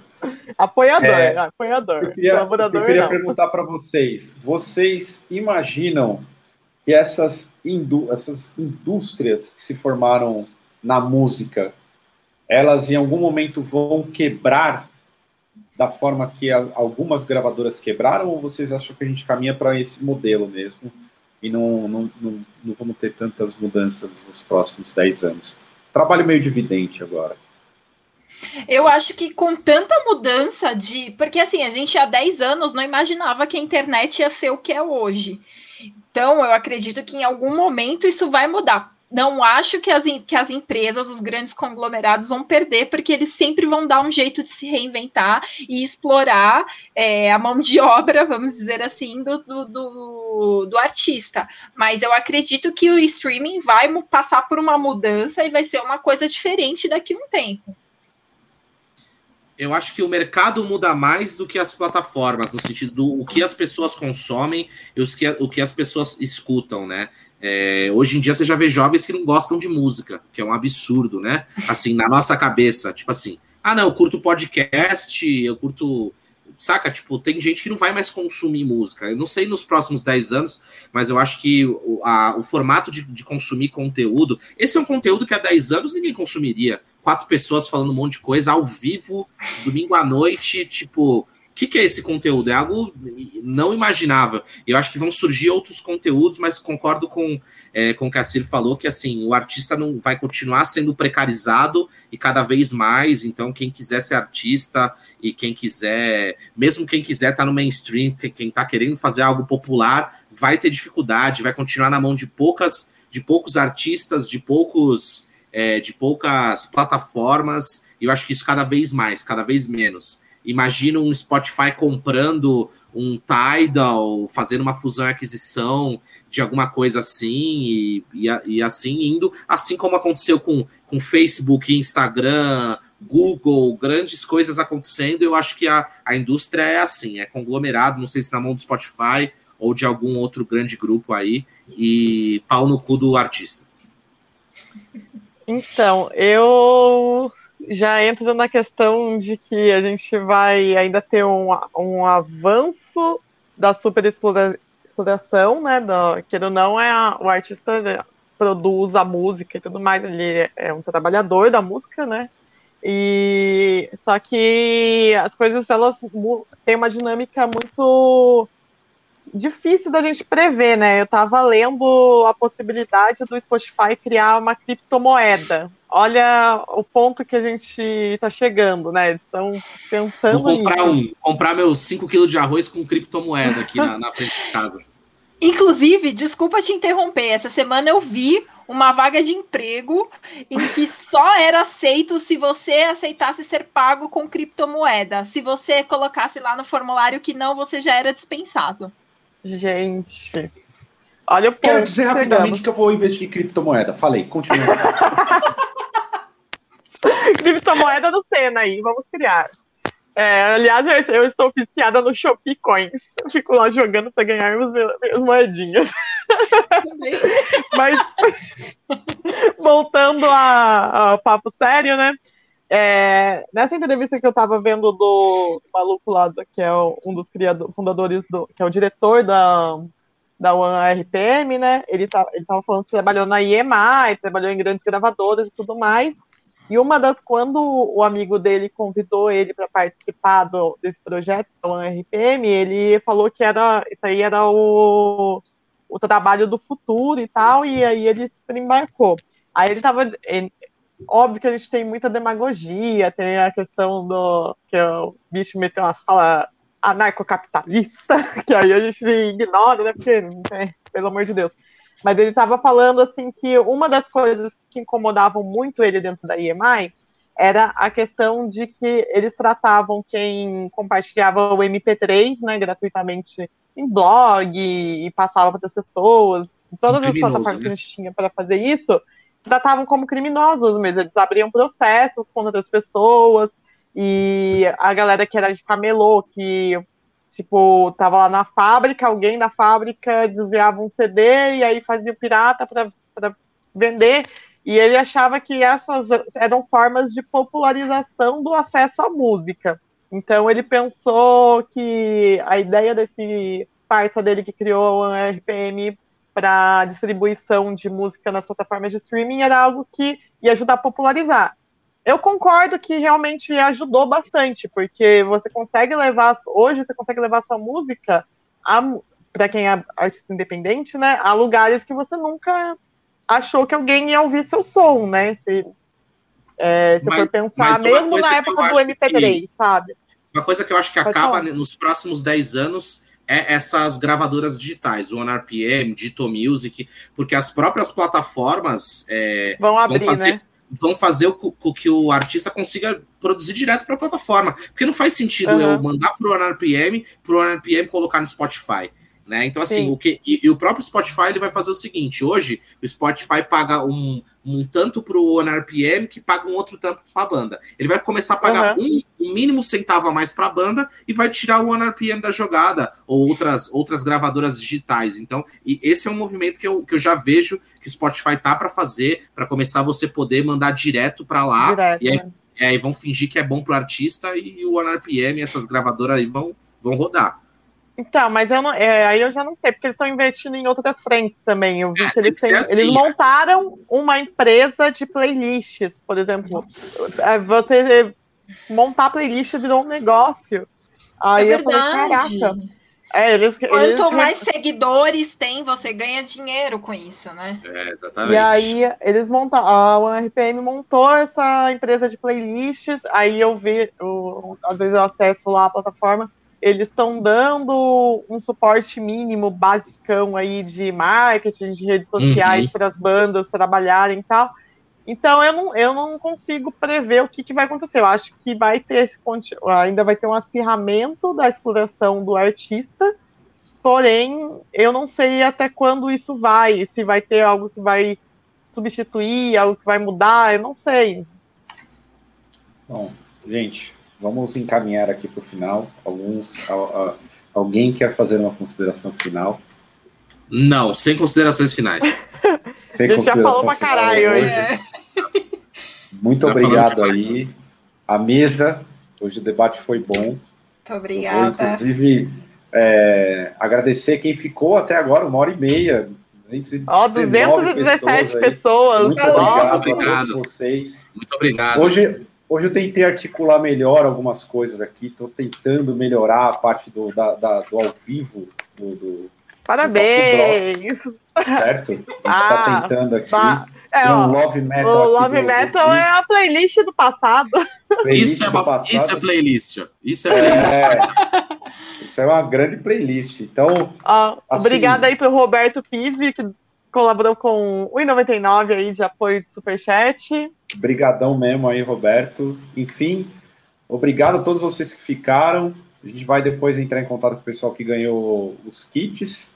É, quero agradecer, inclusive, no, na parte mais política, já teve uns debates mais é, relacionados ao nosso campo. A maior parte que está no chat é uma galera de esquerda. A gente poderia fazer um debate longo, muitos já sabem, eu sou marxista, tenho um outro olhar, enfim. Mas aqui a gente tenta fazer o que, inclusive, o Billy Moreira colocou. O, Dro o Drops tenta ser o equilíbrio disso aqui, ó. O Drops é, é, a gente sai da carta dos banqueiros oh! pro vibrador à distância. Olha, assim, olha o superchat. E um pulo. E teve um, um, o Luiz Carlos aqui oh. mandou 50 pila, velho. Muito obrigado. Também, ó.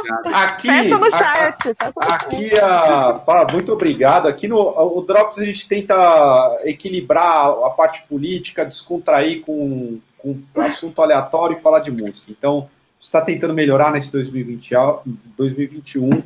Eu agradeço muito a todos que ficaram aí no chat. Valeu mesmo. Daqui um mês tem live de novo. Aliás, vai ter três drops mês que vem, hein? Mês que vem tem três drops por conta de, de programação. Então fiquem atentos, talvez a gente repita isso aqui. É isso. Um grande beijo no coração de vocês. Até a próxima. Valeu. Falou!